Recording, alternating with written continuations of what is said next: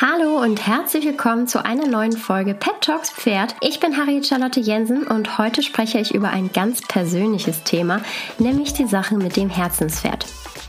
Pet Talks Pferd, der Deine Tierwelt Podcast mit Pferde.de Expertin Harriet Jensen. Fast jeder von uns hat es, dieses eine Pferd, mit dem er oder sie einfach so viel verbindet.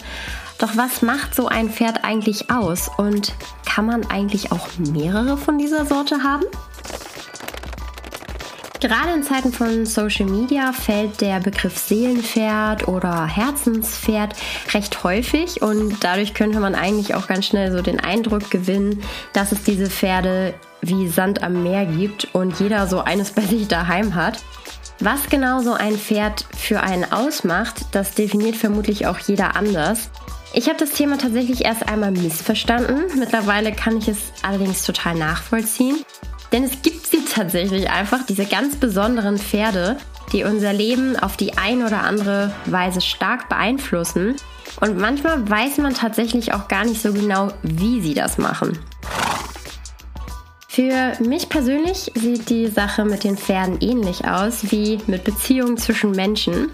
Es kann sein, dass das erste Pferd, welches man trifft, das eine ganz besondere ist, mit dem man eben jede Sekunde genießt. Es kann aber tatsächlich auch sein, dass man eine Reihe von Pferden hat und diese jedes Mal zwar zu dem Zeitpunkt genau richtig zu einem passen, jedoch das Herzenspferd einfach nicht dabei war.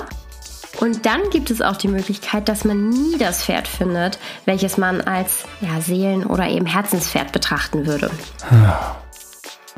In meiner Laufbahn habe ich schon mehrere Pferde in meinem Leben gehabt, wovon auch tatsächlich noch fast alle bei mir sind. Mein erstes Pony, Mr. Nice Guy, war mein absolut größter Schatz. Als ich aufs Großpferd umgestiegen bin, hat meine Schwester ihn tatsächlich übernommen. Und obwohl ich immer dachte, dass er mein Herzenspferd sei, merkte ich, dass es für mich total okay war, als meine kleine Schwester dann eben übernommen hat. Es war zwar natürlich seltsam, aber ich hatte nicht das Gefühl, dass man mir jetzt mal ganz dramatisch formuliert mein Herz rausreißt, wenn er jetzt bei meiner Schwester ist.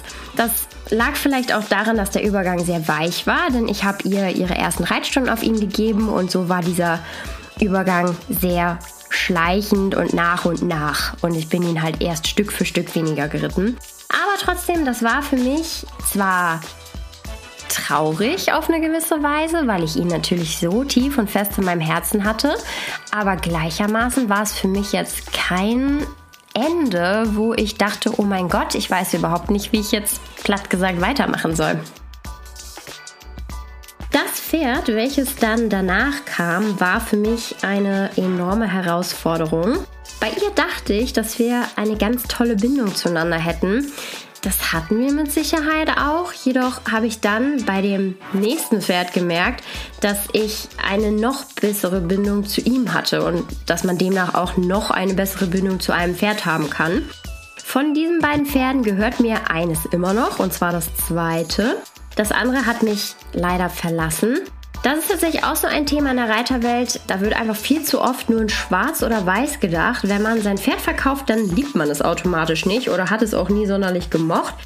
Das halte ich persönlich ehrlicherweise für Blödsinn, denn wie schon gesagt, es kann nicht immer bei jedem alles passen.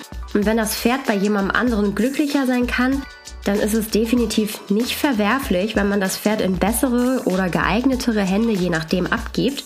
Denn seien wir mal ehrlich, wenn das Pferd es immer nur jeweils nur bei uns am besten hätte, würde ja niemand seine Pferde verkaufen. Was ja dann wiederum bedeuten würde, dass jeder, der züchtet, oder beziehungsweise niemand, der, der nicht züchtet, ein eigenes Pferd hätte. Oh. Doch jetzt einmal zurück zum Kern des Themas, denn mein zweites Großpferd, der auch, wie gesagt, bis heute noch bei mir ist, der hat für mich mein Leben schon viel einfacher gemacht als mein erstes Pferd. Reiterlich allerdings nur, denn seelisch eher weniger, weil er sich ständig verletzt hat und ganz häufig auch selbst gar nichts dafür konnte. Also Tritte auf der Wiese Au. und sonstige Geschichten und er ist ständig ausgefallen deswegen. Ich dachte tatsächlich zu dem Zeitpunkt, dass ein Zusammenhang zwischen einem Herzenspferd und eben dem Reitgefühl vorhanden sein muss. Man ahnt es fast schon, ich lag tatsächlich falsch. Denn als mein drittes Pferd, nämlich Ziva, bei mir einzog, war ich anfangs tatsächlich nicht so unfassbar begeistert von ihrem Charakter.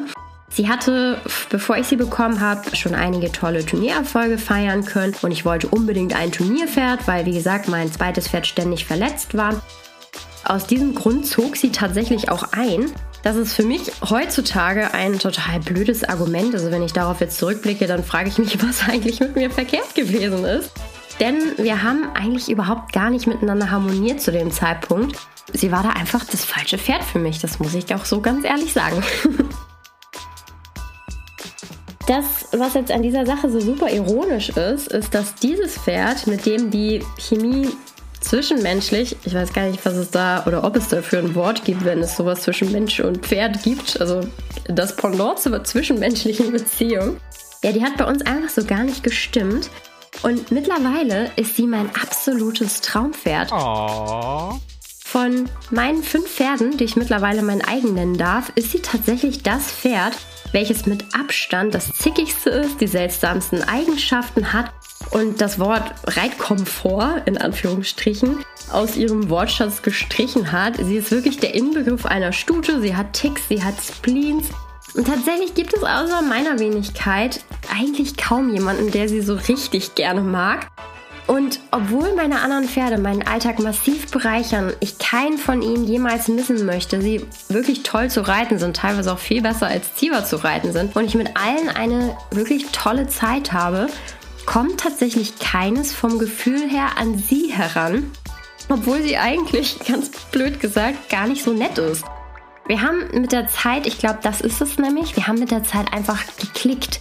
Ich kann nicht mal beschreiben, was da genau passiert ist, was ich an ihr so gerne mag, aber ich weiß einfach, dass sie es ist für mich. Also sie ist das eine ganz besondere Pferd für mich. Das Pferd, mit dem wirklich alles super kompliziert ist und ich könnte trotzdem nicht glücklicher sein, dass sie bei mir ist. Howdy, Partner. Wenn man also das Pferd gefunden hat, welches man als Herzens-, Seelen- oder ganz banal eben auch als Lieblingspferd bezeichnen möchte, dann ist es ähm, ja wundervoll und tatsächlich auch nicht immer zu erklären. Das bedeutet im Übrigen nicht im Umkehrschluss, dass die anderen Pferde keine Bedeutung haben. Da sind wir wieder beim Thema, es gibt nicht nur schwarz oder weiß. Ich liebe meine Pferde tatsächlich alle so sehr. Ich würde keines vernachlässigen und für sie alles Mögliche machen, was in meiner Macht steht. Siva kriegt da jetzt auch keine Sonderbehandlung und wird mehr gekuschelt. Ganz im Gegenteil, sie ist das meiner Pferde, welches am wenigsten gestreichelt oder gekuschelt werden möchte. Und trotzdem klicken wir einfach. Für mich wird sie tatsächlich immer dieses eine ganz besondere Pferd bleiben, was völlig unabhängig von Turniererfolgen oder anderen Themen eben mein Pferd ist. Und das ist, glaube ich, der Kern der Herzens- und Seelenpferde. Man hat plötzlich ein Pferd, welches man richtig tief im Herzen trägt. Manchmal aus offensichtlichen Gründen, manchmal ohne sofort ersichtlichen Grund. Und genau das macht es so schön und so besonders. Denn für Außenstehende ist diese Verbindung nicht greifbar oder eindeutig zu erkennen. Es ist einfach ein ganz persönliches, schönes Empfinden. Das war es jetzt mit dieser tatsächlich recht persönlichen Folge Pet Talks Pferd. Ich würde mich zu diesem Thema wahnsinnig gerne mit euch austauschen. Das können wir gerne in der Deine Tierwelt Community machen, auf den Social Media Kanälen von Deine Tierwelt oder Pferde.de oder auch unter dem dazugehörigen Artikel im Deine Tierwelt Magazin. Dort habe ich nämlich einen Beitrag veröffentlicht, der sich mit dieser Thematik befasst, das Thema jedoch etwas allgemeiner angeht. Habt ihr schon euer Herzenspferd gefunden? Wie habt ihr das gemerkt? Ich freue mich auf den Austausch mit euch und hoffe, dass wir uns auch beim nächsten Mal wieder hören. Ciao, bis dann!